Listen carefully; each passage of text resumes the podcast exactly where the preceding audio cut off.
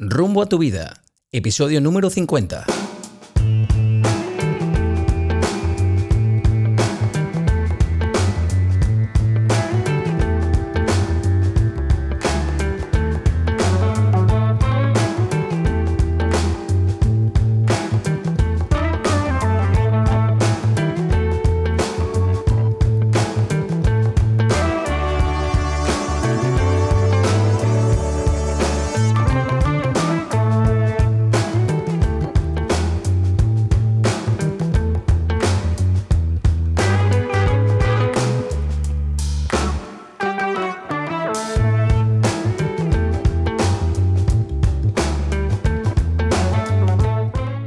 Amigos? Y bienvenidos a un nuevo episodio de Rumbo a tu vida.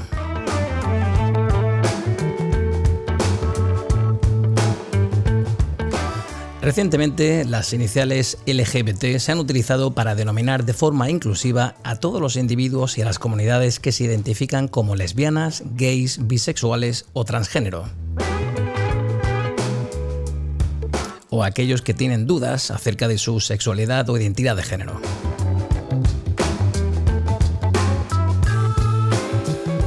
Algunas personas agregan letras adicionales, incluyendo por ejemplo la I de intersexo o la Q de queer.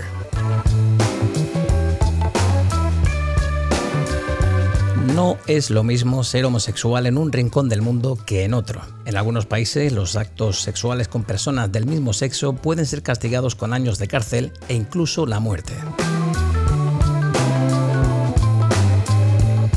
A pesar de algunos avances legales y sociales, en las últimas dos décadas las personas LGBTI siguen encontrando discriminación y violencia generalizada en muchos países.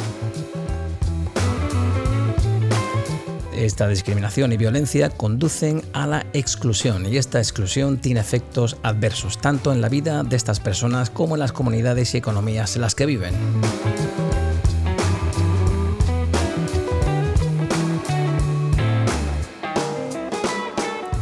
Cada vez más pruebas indican que estas personas obtienen resultados educativos más bajos debido a la discriminación, la intimidación y la violencia. Registran tasas de desempleo más altas y sufren la falta de acceso a vivienda y servicios de salud y financieros apropiados.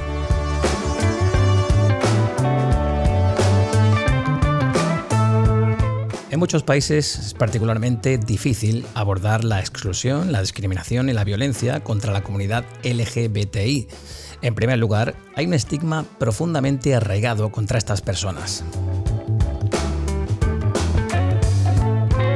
Otra razón importante es la falta de un marco legal propicio que suele ser resultado de esa estigmatización. De hecho, más de 70 países aún tipifican como delito la homosexualidad.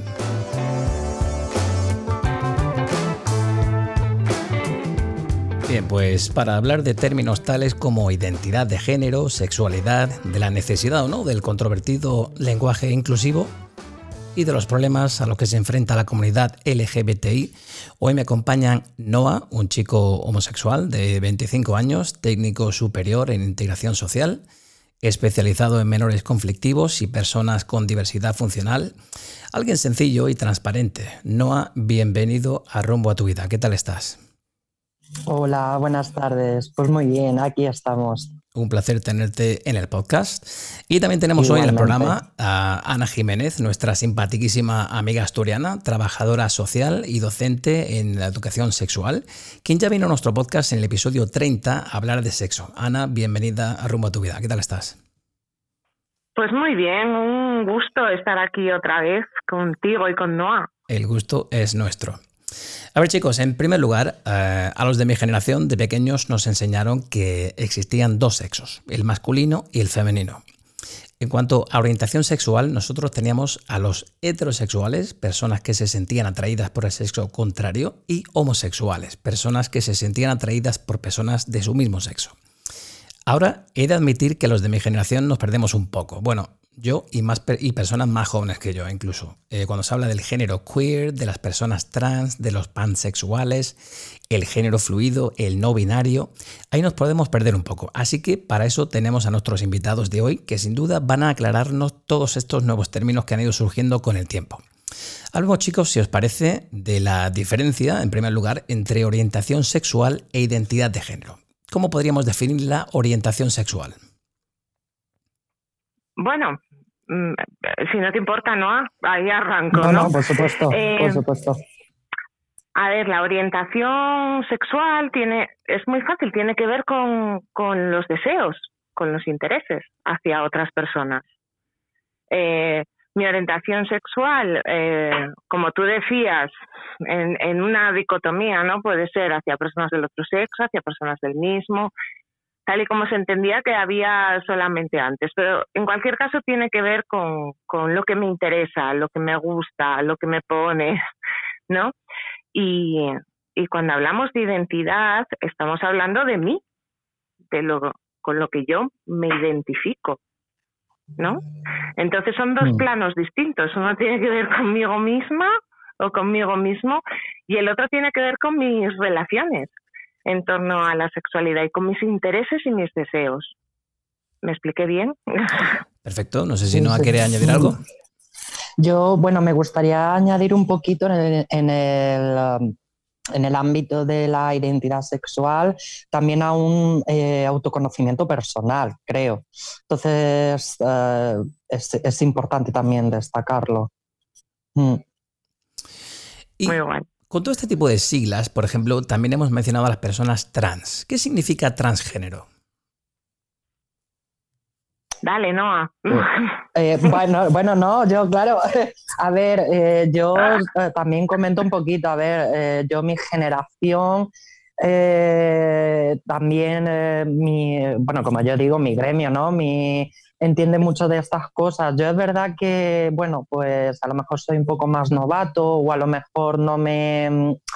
No, no es que me interese, pero es verdad que voy a, otros asuntos de, mi vida, entonces es verdad que yo cuando escucho estas cosas, pues también intento investigar un poquito, intento un poco informarme, ¿no? Entonces, a, la, pregunta que has comentado, eh, pues yo tengo entendido que es un poco a, a cambiar eh, la, perspectiva de tu vida, ¿no? Eh, y de, pues, hacer lo que realmente deseas y siempre has querido y a lo que va dentro de ti. Aunque no coincidan con tus genitales, ¿no? Eh, creo que sí, en ese aspecto. Mm. Mm, bueno, yo quería mm, hacer un, apunte, si no te importa. Más que nada para centrar que eh, la, la, la, palabra trans, ¿no? Transexual, transgénero, eh, tiene que ver con qué es lo, lo que sería lo opuesto, sería cisgénero. La mayoría de las personas eh, somos cisgénero, o sea, tu identidad coincide con, con la genitalidad y con con la genitalidad con la que has nacido y también con el con el todo el, la situación de género que deriva de la genitalidad con la que has nacido. O sea, si naces con vulva, a ver si me explico bien, si naces con vulva, eh, te van a poner un nombre femenino, eh, te van a tratar como mujer toda tu vida, con esos estereotipos, ¿vale? Con todo el marcaje social de género, ¿no? Eh, hay personas que, que esa identidad suya no, no coincide con, con, lo que ha sucedido durante su vida, ¿no? Ni con los genitales, ni con, ni con el género en el que he sido educado o educada, ¿no? aquí estamos hablando de las personas transexuales y, y, transgénero, ¿no? No hay una coincidencia ahí. Eso no es ni malo ni bueno, es más, la transexualidad ha existido desde los albores de la humanidad. O sea, solo que ahora la tenemos más visible. O sea, ha existido en todas las culturas, en todos los países hay personas transexuales y, y personas que viven intentando mm, salirse de ese marcaje de género masculino o femenino en el que la sociedad no se envuelve, ¿no? Han existido siempre, ahora son más visibles, ahora tiene un nombre, ¿no? Y, por eso como que nos cuesta, pero realmente no es nada nuevo, solamente que ahora le ponemos nombre y lo visibilizamos. Yo diría que a lo largo de la historia, coincido contigo plenamente, Ana, a lo largo de la historia evidentemente ha habido, eh, ha habido muchísimas personas que quizás eh, hoy en día se denominarán transgénero, pero bueno, como tú bien comentas, debido al estigma de la sociedad, a lo que se esperaba de ellos, porque habían nacido con determinados genitales, pues tenían que ser hombres, tenían que ser valientes, eh, tenían que ser los que protegían a su familia, etcétera, etcétera, a pesar de que a lo mejor tenían esa lucha interna, ¿no? Y ellos no se consideraban como tal pero probablemente hayan vivido toda su vida pues encajando en el formato, en el sistema, ¿no? Eh, todavía lo sigue habiendo hoy en día, ¿no? Y hay personas muy valientes que están rompiendo con todo eso. Yo quería aportar, mira, eh, vale, no sé si más adelante se comentará algo, pero un claro ejemplo, que hay miles de ejemplos, pero hay un claro ejemplo de una película que no sé si habéis tenido oportunidad de verla, que se llama La chica danesa. Eh, la verdad que refleja muchísimo, todo lo que estamos abordando lo refleja en tiempos que no son los de ahora, claramente, y, en lo fundamental que es el apoyo de, tus seres queridos eh, eh, en, esta fase de tu vida en la cual, pues bueno, eh, tomas la decisión ¿no? de, de, coger otro rumbo en tu vida. Qué buena esa, ¿eh? Rumba tu vida, ¿eh? Vaya riño. Oye, mira, eh, el otro día eh, yo te comentaba que, bueno, recientemente había hecho una llamada telefónica, había mandado un mensaje a una amiga y, esta amiga me comentaba que su marido ahora se declaraba como no binario, ¿no? No se identifica ni como hombre ni como mujer. Yo de reconocer que, que todo esto todavía a mí me choca, ¿no? Porque es un, tema de conversación que saco bastante aquí con mi familia en, cenas. hago, pequeños podcasts con ellos. Y, no sé cómo, por ejemplo, esa esposa se tiene que sentir cuando de repente su marido le dice, oye, que no me identifico como hombre, pero es que tampoco me identifico como mujer. ¿Cómo, cómo definiríais vosotros el género no binario? Pensaría, yo no sé tu amiga, ¿vale? Ni las circunstancias. Entiendo que tu pareja te diga eso, pues tiene que ser un flash, ¿sabes? No, no tiene que ser fácil. Lo que pasa que mm, pienso yo, si fuera mi pareja, ¿en qué influye? Yo como todo me lo traigo a mí, o ¿en qué influye que tú ahora mismo decidas que... Mm, o, porque eso puedes haber tomado la decisión ahora, pero se llevará cociendo un tiempo. no es algo que te levantes un día por la mañana y, decidas, ¿no? Eso, eso lleva mucho tiempo en el mundo interno y, ahora sale al externo, ¿no? Pero eso en qué puede afectar a nuestro vínculo. Te sigo gustando, te sigo atrayendo, me sigues queriendo. Sí, evidentemente. Pues entonces, claro. Eh, vístete como te dé la gana. o sea, yo lo veo así, igual me lo simplifico mucho, ¿sabes? Pero... Mm. Evidentemente te, enamoras de la persona y da igual cómo esa persona se defina, ¿no? Evidentemente, claro, esa persona sigue enamorada de su marido, ¿no? Independientemente de cómo se defina. Pero no por ello eh, te tienes que encontrar bastante sorprendido, ¿no? Cuando tu marido te dice que no se identifica como hombre, que no es, pero que tampoco como mujer. Entonces, no, ¿cómo, cómo identificarías, cómo, cómo definirías tú el género no binario? Pues mira, yo te voy a ser muy sincero, o sea, en el sentido de que, vamos a ver, es que realmente con, con, e, con este póster a mí también, por ejemplo, se me están abriendo los ojos, en el sentido de, por ejemplo, ahora me pregunto yo, entonces yo soy no binario o soy gay o soy esto o soy lo otro. Entonces, te resumo, yo realmente, por ejemplo, no me considero ni mujer ni me considero hombre, pero es que para no considerarme ni, como mujer ni y no considerarme tampoco como hombre, no me considero tampoco no binario. ¿Por qué? Porque a mí me, gustan los hombres. ¿Y eso cómo se llama? ¿Fluido? Yo pienso, pues, pues no sé cómo se llama, es que yo también la el tema de poner de terminología a, las cosas mm, para clasificar esto o lo otro, yo personalmente lo veo un poco mm, excesivo. Entonces, yo, por ejemplo, me considero una persona con esencia humana que vive la vida lo mejor posible y que eh, eh, en, los actos eh, sexuales me considero más mujer, más femenino pero luego, por ejemplo, cuando voy por la calle y me pongo botas, no me considero más mujer, no, me considero hombre, pero me encanta llevar botas. O sea, ¿sabes lo que te quiero decir? Eso de binario, no binario, realmente uh, es, eh, eh, em, es una determinología que, que, se ha implantado, ¿no? que se ha puesto. Y, y, yo realmente, particularmente, lo veo como una cosa, pues bueno, sí, hay que dar una, un nombre a algo, y guay.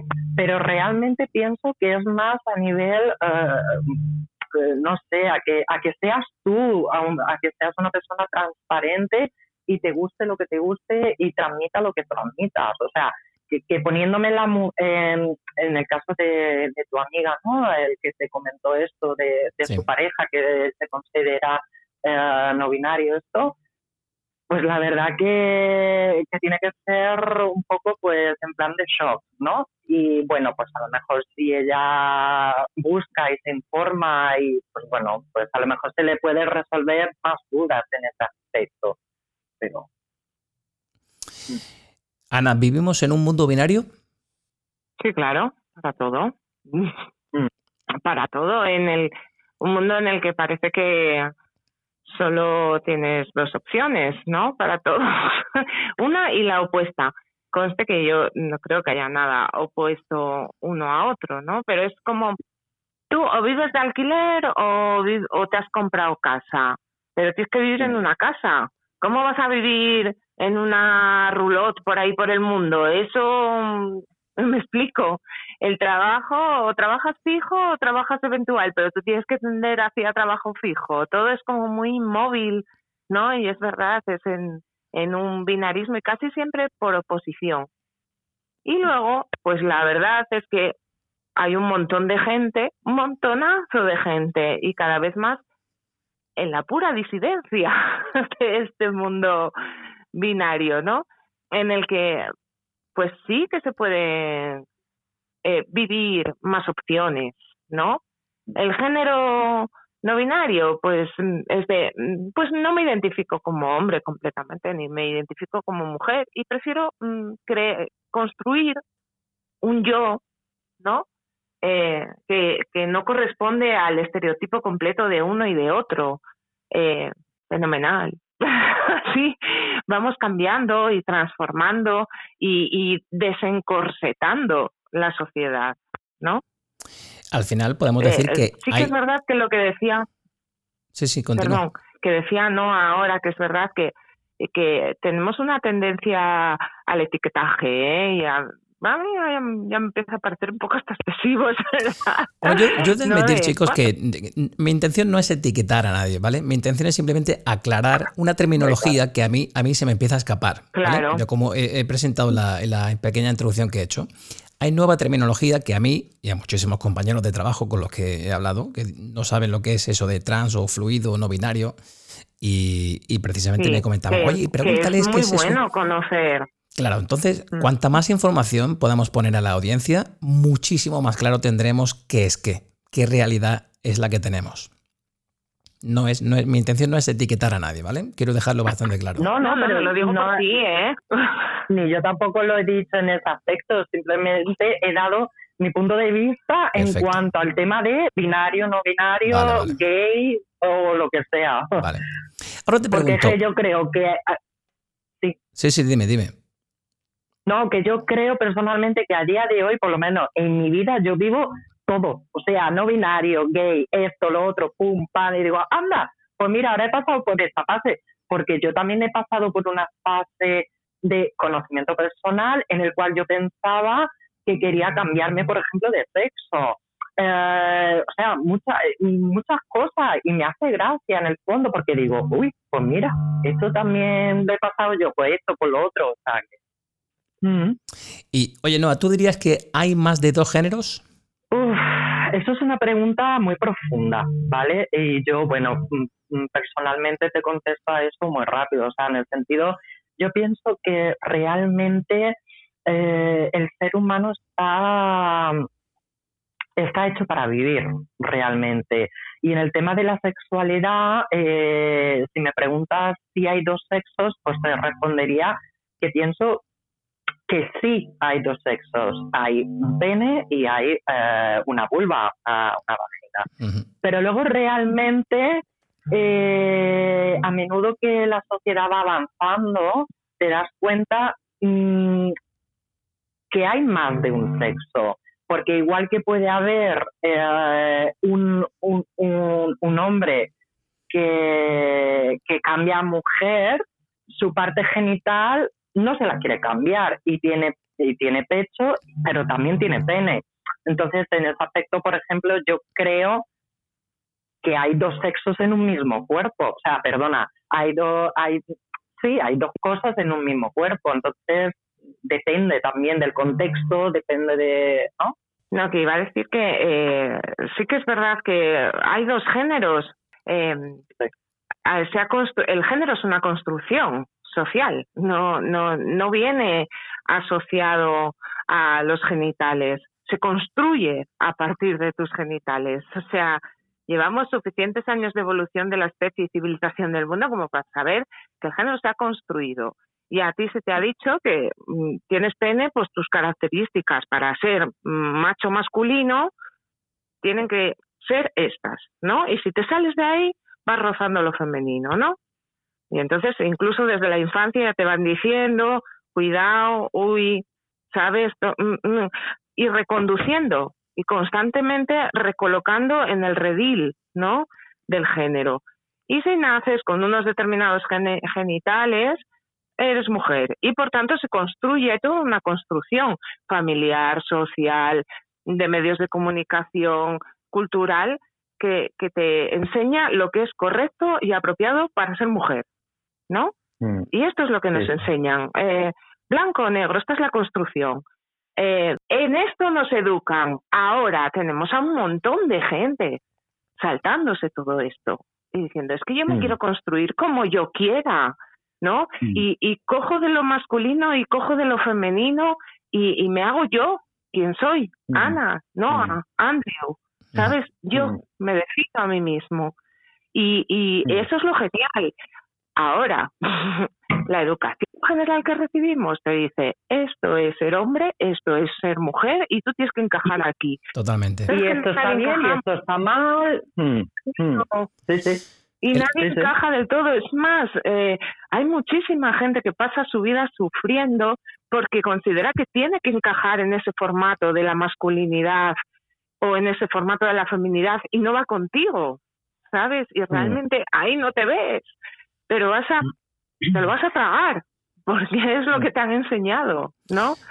Entonces, por favor, vayamos construyendo otras cosas, otras muchas cosas más en las cuales cada persona y cada ser sea único. Y, y, Ana, yo, yo, yo añadiría sobre todo el respeto. O sea, yo, por ejemplo, cuando le dije a mis padres el tema de, pues eso, pues estoy conociendo a un chico tal, eh, soy gay y tal.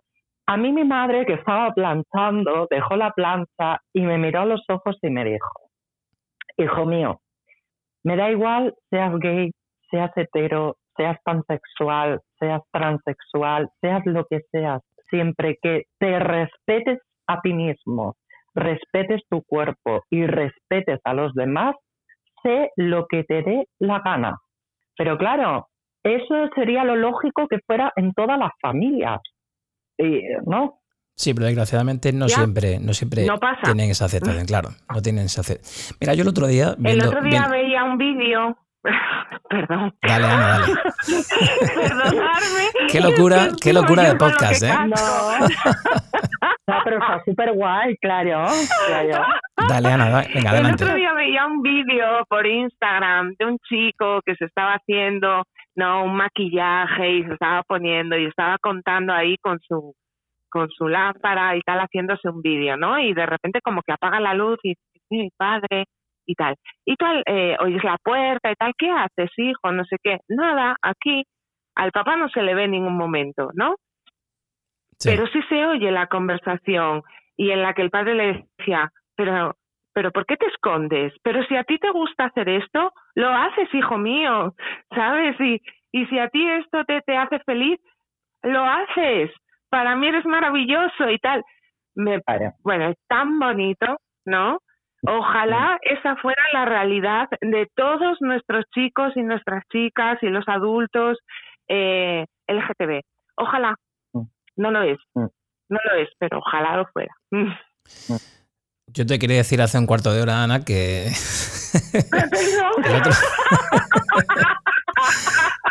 el, otro... día... hablando de... Ah, oye, os recuerdo que estamos en la primera pregunta todavía, ¿eh? Esto, esto promete. Vale, joder. Vamos a partir el podcast en tres. Vamos a hacer en tres, en tres episodios.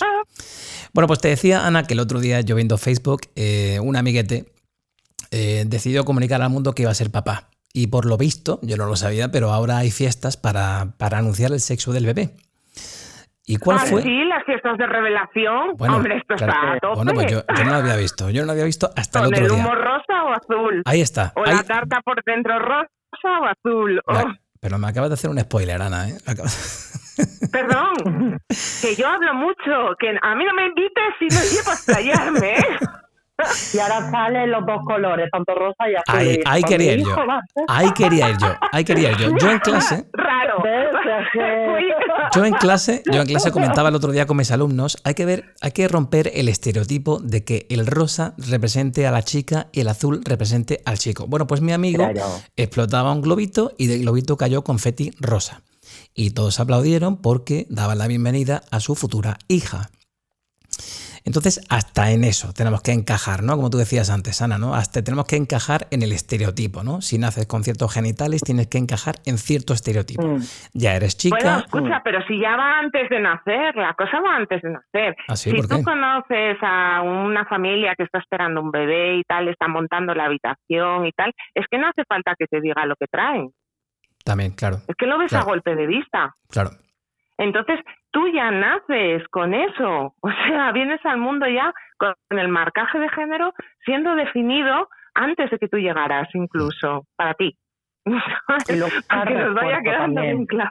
Yo añadiría que, bueno, ya contaré más adelante, tampoco para no interrumpir mucho, pero yo desde mi propia experiencia también está un poco el refuerzo educativo que cada familia da a sus hijos. Sí, ayer lo hablamos, ¿verdad?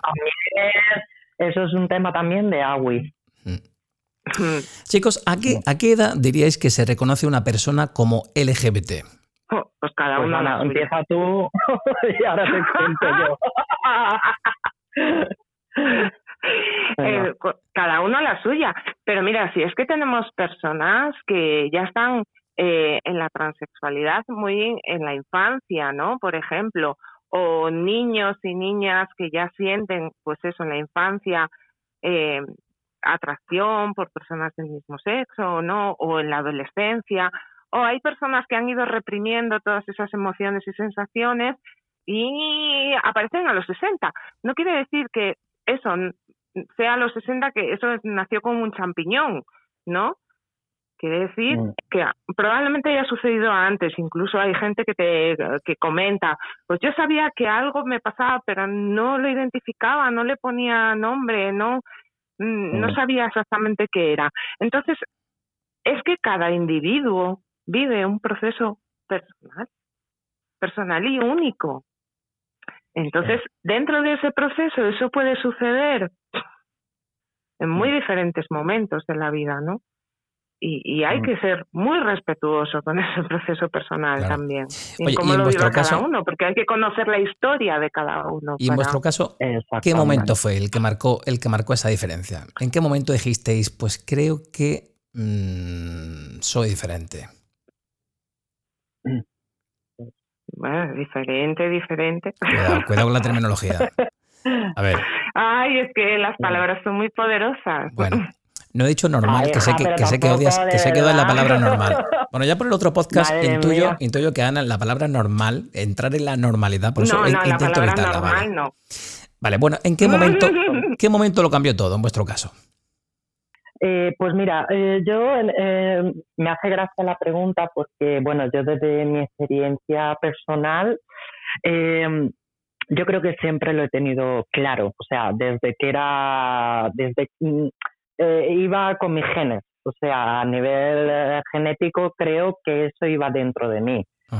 Lo que pasa que también pienso que luego eh, van muchos factores. O sea, hay un factor en mi vida que a nivel personal eh, me, me, marcó muchísimo con, con seis años y medio. Eh, yo soy adoptado. Entonces, pues bueno, con la familia que estaba de acogida, pues tuve una historia a nivel judicial grave. entonces, eso creo que a mí me marcó muchísimo. Eh, también pienso que luego mis padres adoptivos, que a día de hoy eh, son mis padres, los quiero muchísimo, eh, creo que también marcaron mucho en el cual yo siempre se la achaco a las películas de Walt Disney, porque cuando veía a los príncipes decía, madre mía, qué bueno está. Entonces, claro, yo veía, pues veía a Tarzán, veía, ¿qué te digo yo? A la Cenicienta, veía al príncipe, veía a la Bella y la Bestia. Y, y claro, cuando yo veía a, las princesas, eh, no me fijaba en si eran guapas o no, me fijaba pues en los vestidos, en qué bonito era, en la delicadeza, ¿sabes? Entonces, claro, eh, eso yo creo que también me, me, me fue un factor también. Pero luego también eh, me, me, marcó muchísimo, sobre todo a los 13 años, que yo, fue cuando yo empecé a, a salir con gente, a conocer un poco más el mundo, ¿no? Eh, entonces, claro, yo empezaba pues a fijarme mucho pues en los detalles, porque yo siempre me fijo muchísimo en los detalles.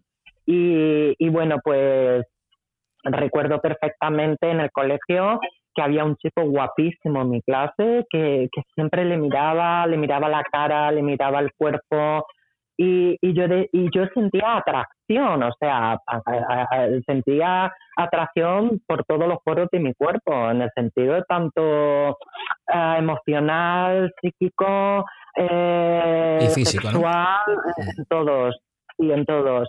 Ah, o sea, Mm, desde muy temprana edad. Yo desde muy temprana edad y muy, muy.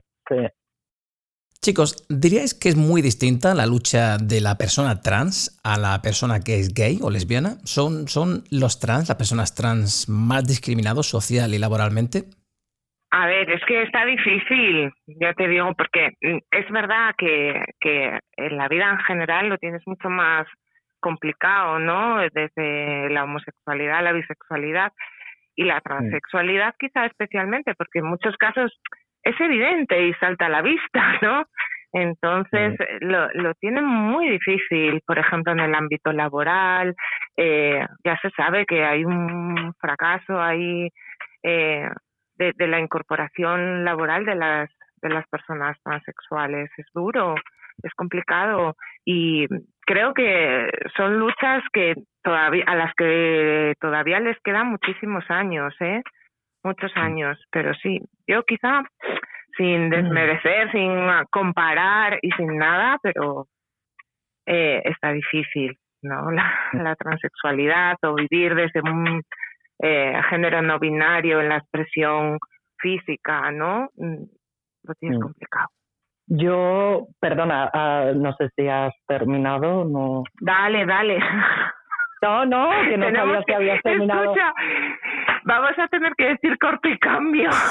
No, claro, no, pero es ver, no, pero es verdad porque no, pero simplemente porque es verdad que hay que añadir muchas cosas, contar muchas cosas, y, bueno, siempre es muy enriquecedor escuchar. Entonces, claro, por eso te he preguntado, digo, no sé si has terminado o no. Por eso he terminado.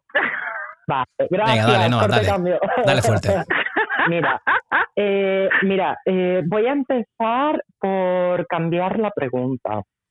Venga. Más que lucha, yo creo que es a favor de, a favor de la, de la intervención, o sea, en el sentido a favor de que las personas uh, trans y las personas gay, eh, lo que quieras. Uh, el tema de, en el sector laboral sobre todo. Yo cuento mi caso y es verdad que, que yo, por ejemplo, a mí jamás, jamás he permitido que me corten las alas. O sea, y donde me han cortado las alas, he dejado el trabajo. Porque antes están mis alas al trabajo y lo tengo clarísimo. ¿eh? Entonces, yo, por ejemplo, cuento siempre la misma anécdota de que yo eh, en el aeropuerto de Málaga he trabajado, he tenido el honor de trabajar, y yo cuando iba al trabajo, iba, eh, iba siempre al trabajo en botines, porque a mí me encantan los botines, me encanta un tacón y me encanta todo, pero iba, iba con mi vaquero, mi camiseta, pero con mis botines. Pero es que a la hora de trabajar también, que he trabajado en un restaurante de aquí de Málaga, en, eh, cuando fue la feria el año pasado, bueno, el simulacro de feria que hicieron en, barrio, en varios locales, yo he trabajado detrás de una barra atendiendo al público, llevando bandejas de, de cerveza, de comida y eso en tacones.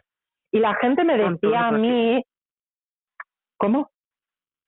Te digo con tus tacones, muy bien. Sí, sí, sí, sí, no, claro, o sea, tacones, botines, cuñas, la gente, había gente que se reía, pero a mí, mm, hablando en plata, pues mm, me la soplaba. Y había gente que se paraba y me decía, ole tú, mm, puntos suspensivos, ¿no? Entonces, eh, yo me enriquecía de la gente que, que me daba ese ánimo, que me daba esa fuerza, porque jamás he permitido que me corten las alas. Es verdad que, que, bueno, por la situación de, la actualidad, pues la gente, eh, contestando un poco ¿no? a la pregunta que has formulado, eh, mm, la gente transexual, pues no sé por qué, pues es verdad que lo tiene mm, no complicado, pero es verdad que como que cuesta un poquito arrancar al puesto laboral, ¿no? Pero yo conozco a mucha gente transexual que, mm, que ha sido muy natural y, bueno, nunca han tenido eh, ningún problema en ese ámbito, ¿no? Sí es verdad que pasa y, y, hay despidos y hay a lo mejor señal, o sea, que te señalen que esto, que lo otro, y, es verdad que es un cambio que, que todos tenemos que hacer y, y, ya está. Y digo yo una cosa, ¿qué más da lo que uno tenga entre las piernas o lo que uno se sienta o lo que a uno le guste. Si uno está cualificado para meter datos en un ordenador, pues lo está. Y si uno está cualificado para ser un profesor de matemáticas, pues lo está. ¿Qué más da, no? Así debería ser, efectivamente. Bueno, a ver si con este podcast hacemos por lo menos pensar alguno. Chicos, supongo que sabéis que el 17 de mayo se celebra el Día Internacional contra la Homofobia, Transbofobia y Bifobia. Sigue habiendo muchísimos prejuicios, como comentáis, mucha desinformación y mucha ignorancia. ¿Y por qué ese día? Bueno, pues para conmemorar que tal día como ese, hace 30 años, la Asamblea General de la Organización Mundial de la Salud eliminó la homosexualidad de la lista de enfermedades mentales. Enfermedad mental. ¿Por qué pensáis que se creía que era una enfermedad? Pues porque no era lo normal. o sea, mm, mm se ha catalogado como enfermedad todo lo que se considera esta palabra que yo aborrezco tanto, que es lo normal. Entonces, en el momento que algo no era normal, era estabas enfermo. ¿Y si estás enfermo, te puedes curar? Eh, efectivamente. ¿Y qué tenía? ¿Una inyección? ¿Una inyección para curar a la persona o algo? Uh, escucha, que, que todavía en nuestro país estamos hablando de la, de la prohibición que, que ha sido hace poco de, de todas las terapias de conversión y todo esto para personas gays. O sea, no está, no está lejos, ¿eh? Está aquí al lado, claro. En el momento que consideras algo como una enfermedad, mm, se puede curar. En cualquier caso, es tratable. Pues mira, a colación, de, a colación de lo que no dices. aceptamos Ana, el último informe sobre delitos de odio en España indica que se registraron 259 casos por razón de orientación, de orientación sexual o identidad de género. ¿Podríais contarnos eh, qué es la homofobia y la transfobia? ¿Hoy en día creéis que existen en nuestra sociedad? Totalmente. Por supuesto. Claro. eh, 259 me parece una, una cifra ridícula. O sea, eso será 10 veces más. Eh, eso estamos hablando de una cifra de personas que llegan a emitir una denuncia, ¿no? Por delito de odio. Mm. ¿Cuántas personas lo habrán vivido sin llegar a una comisaría? O sea, esto sucede y claro, por supuesto que la homofobia existe, hay personas que odian literalmente, ¿no? Hay gente que lo rechaza, la homosexualidad o la transexualidad, y hay gente que, que, que lo odia y, y que puede hacer todo lo que esté en su mano, ¿no? para, para evitarlo. Seguimos teniendo chavales que les echan de casa si dicen que les gusta a alguien de su mismo sexo, por ejemplo. Entonces. ¿Y de qué forma os afecta o, os ha afectado a vosotros en el pasado? Uf, es un tema, con permiso, Ana. no, por favor, eh, es, es un tema muy delicado, pero es un tema que yo siempre comento cuando lo hablo con mis amigos. A ver, aquí eh, parte la, la premisa y la base de la educación que tu familia te da. Eso empezando por ahí, ¿no? Y de cómo también afrontar cuando tienes un episodio de homofobia. Yo, por ejemplo, en mi caso cuento mi experiencia y es verdad que, pues bueno, a lo mejor yo porque soy más nervioso o porque gesticulo más o, porque soy como soy, pues es verdad que a mí se me nota aquí la pluma a, a, Chile, vaya. Entonces, eh, es verdad que yo, por ejemplo, en el colegio, en primaria, pues de verdad que era día sí y día no cuando sufría un, un ataque homofóbico, pero a nivel de cogerme del pelo y arrastrarme por todo el recreo, de maricones no queremos, de esto, de lo otro, ¿no? Entonces, es verdad que, que te marca, que te marca a nivel personal, pero al mismo tiempo que te marca, te fortalece a, a nivel personal, te hace crecer, te hace conocerte, te hace eh, autorregularte emocionalmente, te hace también comprender a esas personas, te hace comprender también a las personas que le rodean esas personas. Entonces, es verdad que yo desde, desde mi, eh, mi vivencia y mi experiencia, yo a día de hoy también sufro ataques homofóbicos por la calle, pero es que realmente mm, yo soy de aquellas personas que piensan que eh, las personas que, que atacan, yo por lo menos lo tengo entendido así, las personas que atacan realmente atacan eh, sin ningún fondo, o sea, sí, te hago daño, te digo lo que pienso y punto, estamos en un país libre, decimos lo que queremos y ya está. Ahora, tú tienes que coger el poder, el poder de elegir si enfrentarte a esa persona o simplemente pasar. Porque claro, si te enfrentas y, como mucha gente, mm, pues eh, en plan de, oye, pues, eh, ¿qué pasa? Pues soy gay, ¿qué? ¿No? O, se ponen a discutir. Pues yo soy de esas personas que eh, lucho a mi manera. Lo que pasa es que a mí la palabra lucha no me gusta nada. Yo siempre, como decía eh, Santa Teresa de Calcuta, eh, llamadme siempre, o sea, voy a dar un meeting siempre a favor de, ¿no? Nunca voy a dar un, un meeting en, lucha contra algo. Entonces, yo siempre estoy a favor de un cambio eh, en, en, el pensamiento o en el razonamiento en cuanto a este tema, ¿no? En cuanto al tema de, de la sexualidad, de la homofobia, de esto, de lo otro, y ya está. Este es mi punto de vista. No sé si Ana quería añadir pues, algo.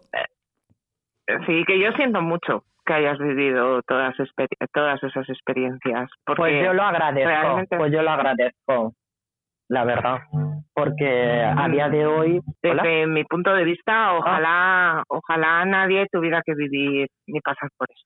Yo pienso que en la vida realmente, a ver, no, no te digo que, que que, lo que yo he vivido lo vivan otras personas, tampoco es eso, ¿no? Pero es verdad que en la vida, cuando por H o por B vives experiencias, eh, yo por lo menos particularmente soy de aquellas personas que, que dicen que, eh, que hay que agradecer en el sentido de, de, que te, a mí me ha, por lo menos me ha enriquecido a nivel personal y a nivel de, de vivir las cosas. Yo siempre digo, no hay Ana, que cuanta más información tengamos, cuanta más educación y mejor educación tengamos, eh, menos meteremos la pata en el futuro. Hmm, por supuesto. Chicos, la pena de muerte por actos sexuales consentidos entre personas del mismo sexo se impone en seis Estados miembros de la ONU. En cuatro de ellos, en concreto en Irán, Arabia Saudita, Yemen y Sudán, se aplica en todo el Estado. En dos, en Somalia y en Nigeria, se aplica solo en provincias específicas. Y hay otros cinco estados, eh, Pakistán, Afganistán, Emiratos Árabes Unidos, Qatar y Mauritania, en los que esa pena sigue siendo posible. 69 países criminalizan las relaciones entre personas del mismo sexo y en 28 existe matrimonio igualitario. ¿Existe alguna razón para tipificar como delito la homosexualidad? Razón, mm, mm, razón cultural en todo caso, ¿no? Eh, eh, pero mm, razón lógica, no, creo yo. No, ninguna, vaya. Hablamos, hablamos eh, incluso de que algunos de estos estados miembros de la ONU consideran este no solamente un delito, sino lo penan con la pena de muerte. Sí, sí, es que mm, eh, tú como persona mm, LGTB, eh, te, te, eh, depende del lado del mundo en el que estés, te puedes exponer a muchas cosas, ¿no? Eh, a que se te declare eh, como que tienes que pagar con tu vida, ¿no?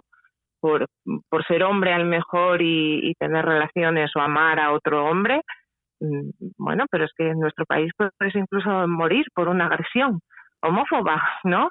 Entonces, mm, eh, realmente eh, tipificación como delito, pues lo tendrán estos países. En otros muchos incluso se aplicará a nivel cotidiano, aunque no estén las leyes, quiero decir, pero es pena de muerte, reclusión de cárcel, es eh, campos de reeducación que existen en muchos países, eh, terapias de conversión, o sea, te, expones a todo esto y, en otros momentos pues te expones a la, o en otros países donde la legislación ampara muchísimo más al colectivo, como es en algunos países como España, pues como la sociedad todavía no, no va al mismo ritmo que las leyes, muchas veces pues te puedes exponer a otras cosas, claro que sí, a otros tipos de discriminación y a otras situaciones. O sea que realmente yo considero que no debe existir ningún sitio en el mundo donde, donde ser gay es lo mismo que ser heterosexual.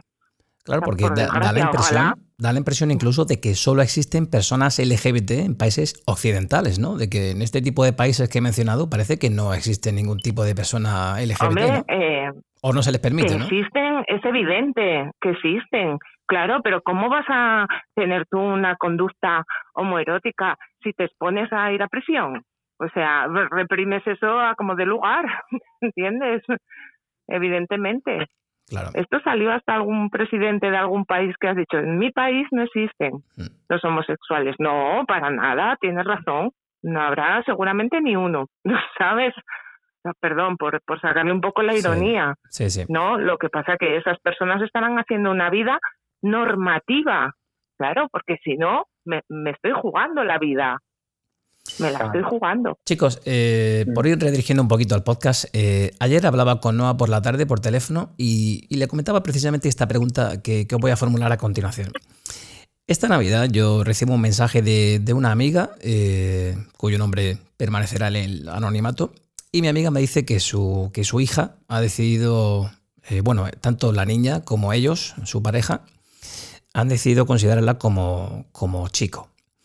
Y aquí os quiero preguntar, este es un tema muy delicado. ¿Cómo es el proceso donde se empieza a cambiar la orientación sexual o la identidad de género de una persona en este caso? Imagino que cada caso es diferente, en momentos muy distintos, dependiendo de, pues eso, de características de cada persona, de cada familia. Eh, ¿Desde cuándo se puede saber la identidad de género de una persona? Esta, esta amiga me comentaba que su hija decidió cambiar de identidad a los cinco años. A mí me chocó pero Noah me decía, bueno, es que aquí hay que matizar y aquí hay que tener muchísimo cuidado. No, ¿nos, puede, nos puedes decir eh, desde cuándo se puede saber la identidad? Tú comentabas que en tu caso, desde muy jovencito, lo tenías muy claro, ¿no? Pero como padre, por ejemplo, ¿cuándo tengo yo claro que mi hijo tiene la madurez suficiente como para saberse una cosa o la otra? Bueno, yo eh, con relación a la pregunta, mm, realmente eh, yo creo que, tus padres eh, más o menos se pueden intuir algo, ¿no? Ya sea la edad que tengas. Yo, por ejemplo, en mi caso, ah, puedo decir que yo llegué a España a los seis años y medio y mis padres desde que me adoptaron veían en mí cosas que para ellos pues no eran normal, ¿no? en el sentido de con la palabra prohibida. Normal, a ver, bueno, que no era, a ver, a ver, Jolines, no es que no era normal en el, bueno, que, te estás explicando muy bien, sí. Que no, que no era, a ver, es que también a ver, es la primera vez que hago esto y me está costando mucho, ¿eh? Yo estoy sudando desde que empezamos, ¿eh? Yo, estoy sudando, ¿eh? Sí. Que, en el sentido de que... no, a ver, en el sentido de que, mm, que mm, pues claro, a, ellos le dicen, vas a tener un hijo, pues un hijo ya está. Pero claro, cuando, cuando ven que su hijo eh, cruza las piernas, cuando ven que su hijo tiene una voz súper femenina, eh, cuando ven que su hijo pues mueve mucho el culo o cualquier cosa, ¿no? Pues claro, mi padre dicen, hostias, ¿esto qué es? ¿Por dónde lo cogemos? ¿Sabes lo que te quiero decir? Entonces, pero claro, luego está la parte de, pues, eh, a ver, venga, normalización de que, bueno, es mi hijo y, que sea lo que quiera ser, ¿no? Y luego voy a, la otra parte de que eh, yo, por ejemplo, en mi caso, es verdad que viví un, un periodo en mi vida en el cual pues mm, claramente tuve que tener un apoyo eh, psicológico, en el cual yo pensaba que necesitaba eh, cambiarme de sexo eh, porque así pues los hombres, por ejemplo, me iban a respetar más, ¿no? O no iban a ir hacia mí solo por objetivo sexual, sino por más objetivos, objetivo de personalidad, esto de lo otro. Claramente yo, yo desde mi experiencia cuento siempre que eh, yo me ponía delante del espejo y, me ponía un sujetador o me ponía un vestido, me ponía el vestido con los tacones y una peluca y decía, joder, qué guapa estoy, que esto, que lo otro. Pero luego realmente lo hacía siempre eh, con, la, con la premisa de que le tenía que gustar al chico, yo de mujer. Pero claro, el error mío o la falta de conocimiento mía, mejor dicho, era que realmente yo no me, yo no me conocía. Entonces, pues bueno, mm, eh, gracias a las intervenciones que yo tuve y, al apoyo de, de, mi psicóloga, pues simplemente la psicóloga hizo que me conociera y que me hiciera preguntas. Entonces yo descubrí realmente que mm, ese cambio que yo quería hacer de hombre a mujer no era realmente así, era simplemente una gestión eh, psicológica, emocional, que tenía que, trabajármela y ya está. No era más a nivel físico, sino más a nivel eh, psicológico, ¿no? Y, y, bueno, pues un poquito eso. Os quería preguntar a continuación una cosa que a mí personalmente me resulta bastante interesante. ¿Veis necesario el tan controvertido lenguaje inclusivo, eso de todos, todas, todes? Uf, uf, uf, ah, güey. Dale, Ana, que ahora, ahora le sigo yo. Dale, Ana, dale. Bueno, yo, y a título personal, ¿vale? Eh, creo que es necesario nombrar, o sea, el lenguaje genérico masculino es mm, exclusivo, no incluye, eh, excluye, ¿no? Sí que es verdad mm. que yo, por ejemplo, en docencia y tal, siempre estoy con el nosotros y nosotras, todos y todas, mm. ¿sabes? Mm. Y que también levanta muchas suspicacias a veces, ¿eh? Pero bueno, el es, el todes, sí que es verdad que no lo, no lo utilizo, ¿eh? Pero bueno, en cuanto al lenguaje inclusivo, diría sí, ¿sabes? Y, y sí Mm, eso genera mucha suspicacia todavía y, y mucha resistencia, ¿sabes? Eh, porque es como todo lo mismo y si lo decimos en masculino ya vale para todo. Pues yo no lo veo así. Yo creo que hay que nombrar las cosas para darles identidad, ¿no? Pero sí que es cierto que hay términos, hay términos, pero por ejemplo, sí que hay términos inclusivos, ¿no? El profesorado, el alumnado del colegio, sí, en lugar de repetir todos, un lenguaje suficientemente rico como para utilizarlo cuando cuando mm. tenemos palabras eh, que son genéricas o cuando tenemos que utilizar mm, el, el, nombrar a los sexos. Pero fijaros que me estaba acordando ahora de una anécdota que yo viví en un examen, en un examen en el que había una persona contándonos cómo se desarrollaba el examen, ¿vale? Una mujer, y eh, está hablando todo el rato en femenino. Yo, yo había entrado de las primeras y digo, pero si solo he visto mujeres entrar, ¿sabes? Y entonces le digo a la persona, digo, puedes utilizar el femenino porque todas las personas que estamos en este aula somos mujeres, incluida ella, ¿sabes? Y me dijo, no, no, utiliza el masculino porque es genérico. Eh, claro, en mi cabeza es de, eh, esto roza lo absurdo, me lo dices en serio, o sea, yo, eh, somos todo mujeres en este aula y estás utilizando el femenino y encima el masculino y te ha parecido mal que te lo haya dicho, con lo cual todo el tiempo se encargó de ir reforzando cada palabra porque nosotros estamos aquí, lo que tenéis que hacer es eh, absurdo, ¿no? Pues a mí me parece muy absurdo utilizar solamente el masculino pudiendo nombrar, ¿no? Pero sí que mm. admito que yo el, el es no lo uso. No lo utilizas. ¿Vale? ¿Y no va qué tal? Yo, ahora, si estoy en un contexto en el que hay alguien usándolo, perfecto, ¿sabes? Mm. Yo, eh, por ejemplo, esto es un tema muy también muy complejo para mí porque yo, por ejemplo, con mis amigos eh, homosexuales y heterosexuales también, pero bueno, sobre todo homosexuales, ahora está la coña de en plan hablar en femenino, sobre todo en plan de escucha a la tía o no vea la niña o no sé, es todo ponerlo en femenino, ¿no? Entonces, yo siempre le recalco a ellos que si ellos, entre ellos, se quieren hablar así, genial, lo respeto, pero igual que yo respeto a la gente, me gusta que me respeten. Y aquí está el problema, que la gente no sabe respetar.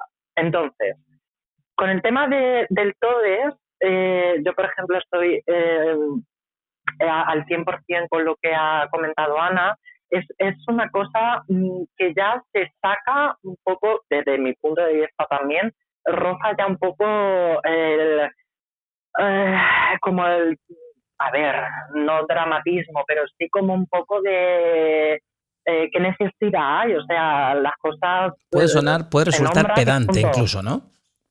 Todos, todas, todas. Los niñes, no, les, eh, niñes. Suena incluso eh, pedante, ¿no? Exactamente.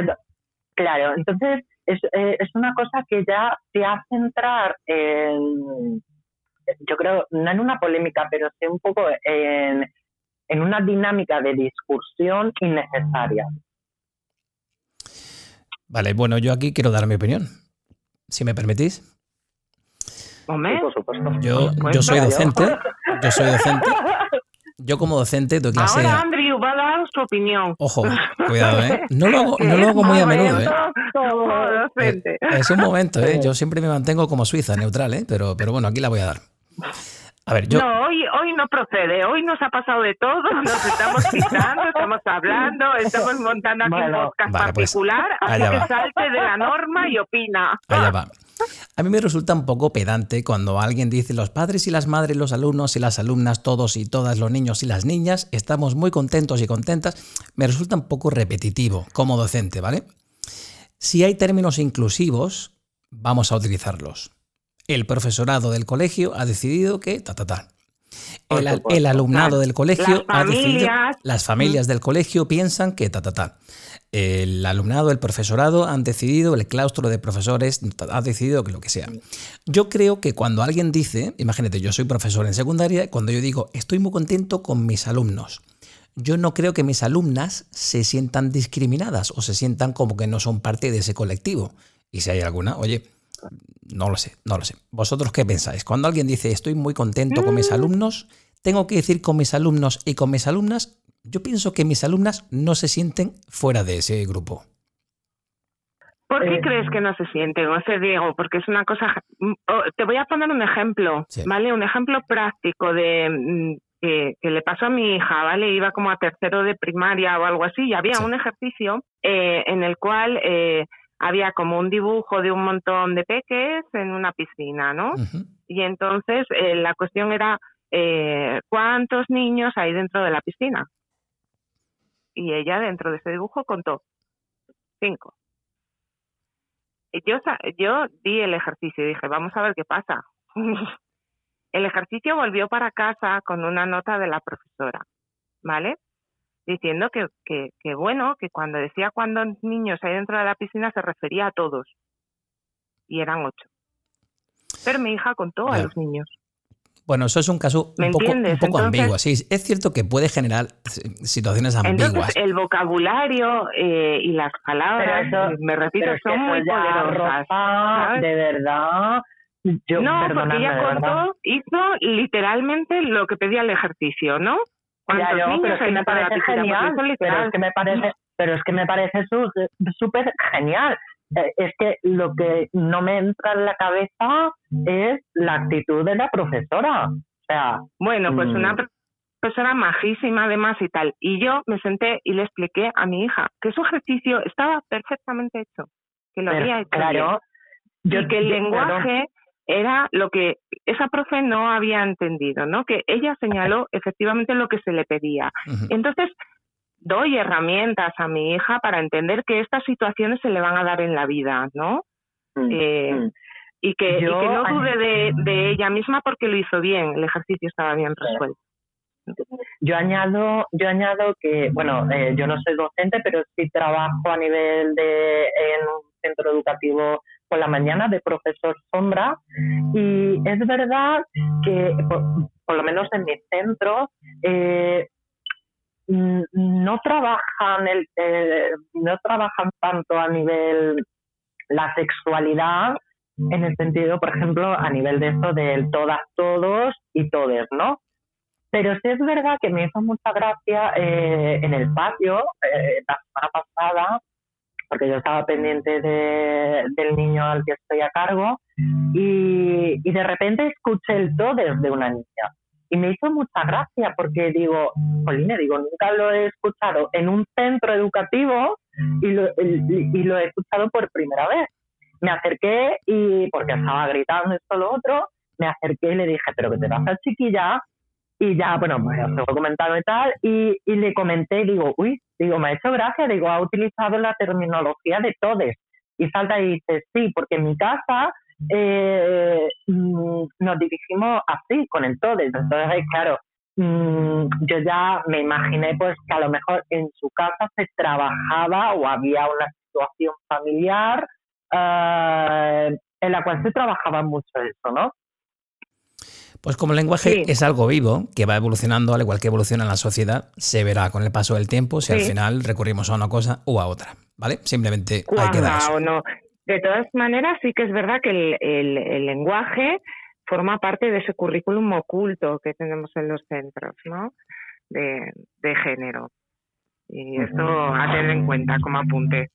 Bueno, Chicos, por reconducir, por reconducir un poquito el, podcast y ya acabando, eh, hay una pregunta bastante sensible que también nos formulé el otro día por teléfono. Esta en concreto me gustaría que la empezara Ana, si te parece, Noah, con tu permiso.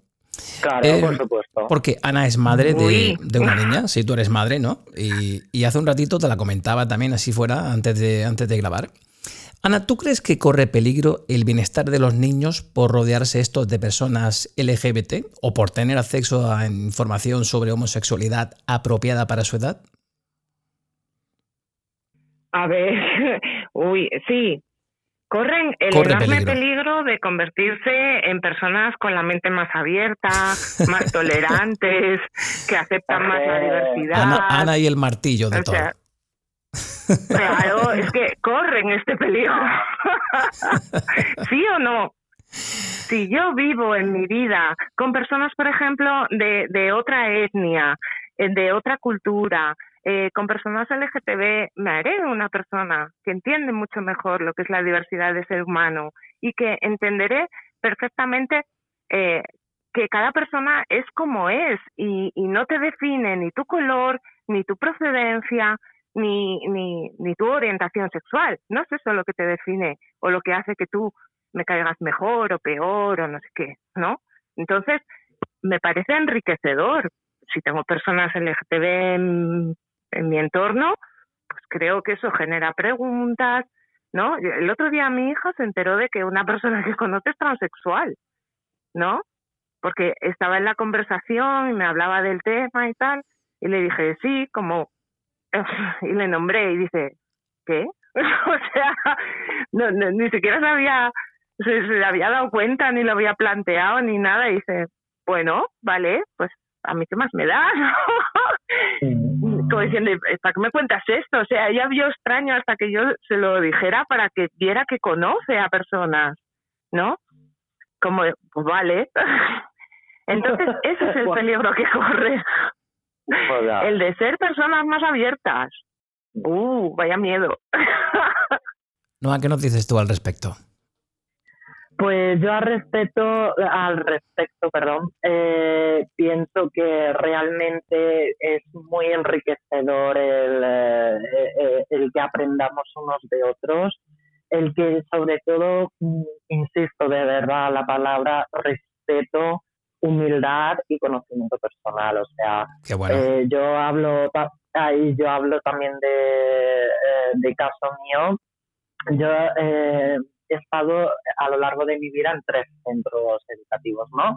Eh, la etapa de primaria, la etapa de secundaria y bachillerato y la etapa de ciclo formativo superior, ¿no?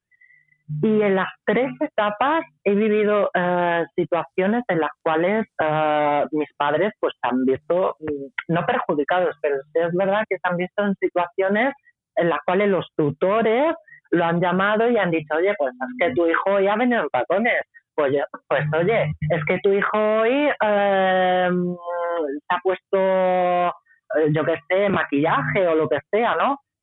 Y, y, ahí está lo guay en el sentido de que yo he sido muy reivindicativo en ese aspecto, de que como nunca me ha gustado que me corten las alas y mis padres siempre me han educado en ese aspecto, pues mi madre cuando iba a las tutorías y cuando iba a que le dijeran algo, ¿no? Lo que sea, eh, eh, siempre decía lo mismo, decía que, que, yo era como era y que mientras yo, que mientras que no le llamaran en el sentido de, oye, pues mira, es que tu hijo ha pegado a este o es que ha insultado a este, pues que no le llamaran, que no le molestaran para que le dijeran es que ha venido en tacones o es que ha venido maquillado. ¿Cómo se llama?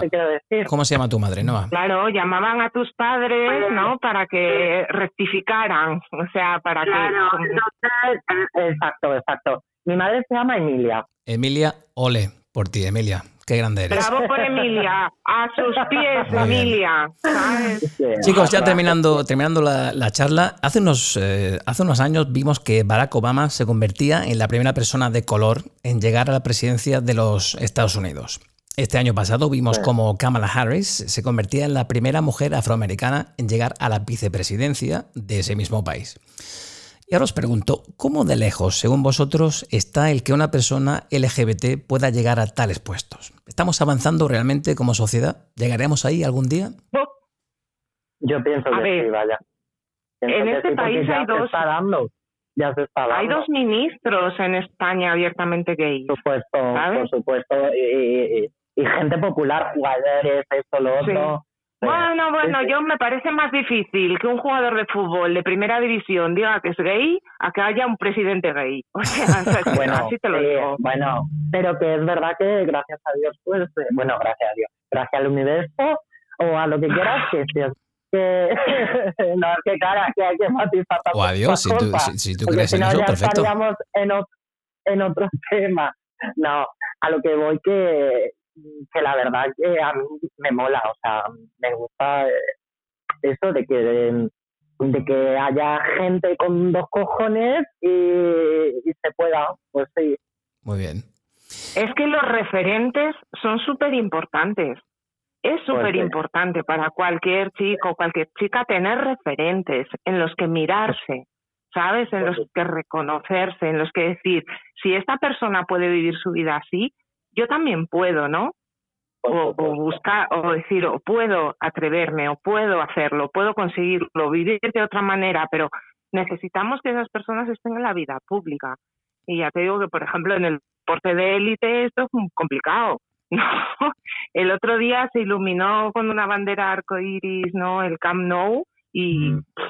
Es una pasada una pasada. Yo Precioso, pues les llovió de todo, ¿no? Poco a poco, ¿no? Hay que ir, dando pasitos. está también la homofobia, ¿no? Oye, y, en nuestro país eh, precisamente, ¿creéis que todavía choca en España ver a personas LGBT, por ejemplo, mostrar signos de afecto con sus parejas en público? ¿O eso ya ha quedado atrás? Ah, me va. no ha quedado atrás para nada. Bueno, eso es un tema que yo, bueno, a lo mejor estamos hablando de diferentes también generaciones, no sé. Yo por lo menos tengo 25 años y yo ya no veo tanto eso, ¿no? Pero sí es verdad que, y lo comento abiertamente, y perdóname Ana que te haya interrumpido. No, no, por eh, favor. Eh, ahora estoy conociendo a un chico el cual el otro día me hizo muchísima gracia porque me mandó un mensaje y me comentaba de que tenía ganas de abrazarme, esto y lo otro, y yo le dije lo mismo, digo, ay, pues yo también. Y me dijo, pero vamos a intentar que sea en un sitio donde no haya mucha gente, esto lo otro. Bueno, pues le solté una retaíla le solté una retaila de la cual le dije muchísimas cosas a nivel constructivo, a nivel personal y tal. Y, y él resumió a la respuesta de lo que yo le comenté, me dijo, es que a lo mejor tengo que aprender de ti porque las parejas que he tenido anteriores siempre me, eh, me, minimizaban a que no me exponiera, ¿no? O sea, por ejemplo, a, dar la mano por miedo a que dijeran algo, a dar un beso por miedo a que dijeran algo. Y es lo que yo le dije. Digo, hombre, una cosa es darte la mano, eh, darte un beso, una caricia o simplemente, yo qué sé, cualquier pego, ¿no? Y otra cosa es a lo mejor una cosa obscena, ¿no? Que hasta a mí como homosexual o a lo mejor no me gusta verlo. Pero ya sean homosexuales, en heterosexuales o, en quien sea. O en quien sea. Yo creo que sobre todo respeto, educación y saber normalizar eso. Pues chicos, desde Rumbo a tu vida reafirmamos nuestro apoyo a la lucha contra la discriminación basada en la identidad, expresión de género y orientación sexual así como cualquier discriminación por raza, clase, origen étnico, discapacidad o religión que lamentablemente siguen persistiendo en el mundo. Las Naciones Unidas han incluido como uno de los, de los objetivos de desarrollo sostenible la reducción de las desigualdades. Con este objetivo se busca potenciar y promover la inclusión social, económica y política de todas las personas, independientemente de su edad, sexo, discapacidad, raza, etnia, origen, religión o situación económica u otra condición. Las siglas de la comunidad LGBTI, cada sigla tiene un valor y una realidad, y hay que ponerle nombre a la diversidad. En nosotros está el velar porque eso sea así. Sé lo que quieras ser, siéntete como quieras, pero sobre todo, respeta a los que tienes a tu alrededor. Así y solo así dejaremos un mundo mejor. Ana y Noah, ha sido todo un placer conversar con vosotros. Mil gracias por haber querido dar visibilidad a una realidad como la del el colectivo LGBT participando en nuestro podcast. A ti siempre. Bueno, a vosotros, vaya.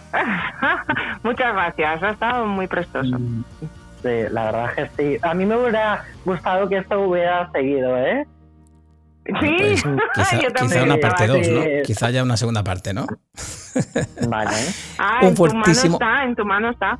Claro que sí. Un fuertísimo abrazo. Muchísimas gracias de nuevo, Ana y Noah, por participar en Rumbo a tu Vida. Cuidaos muchísimo. Muchísimas gracias. Un beso enorme, Noah. Gracias Un beso, por todo. Gracias. Y a ti. Chao. Chao.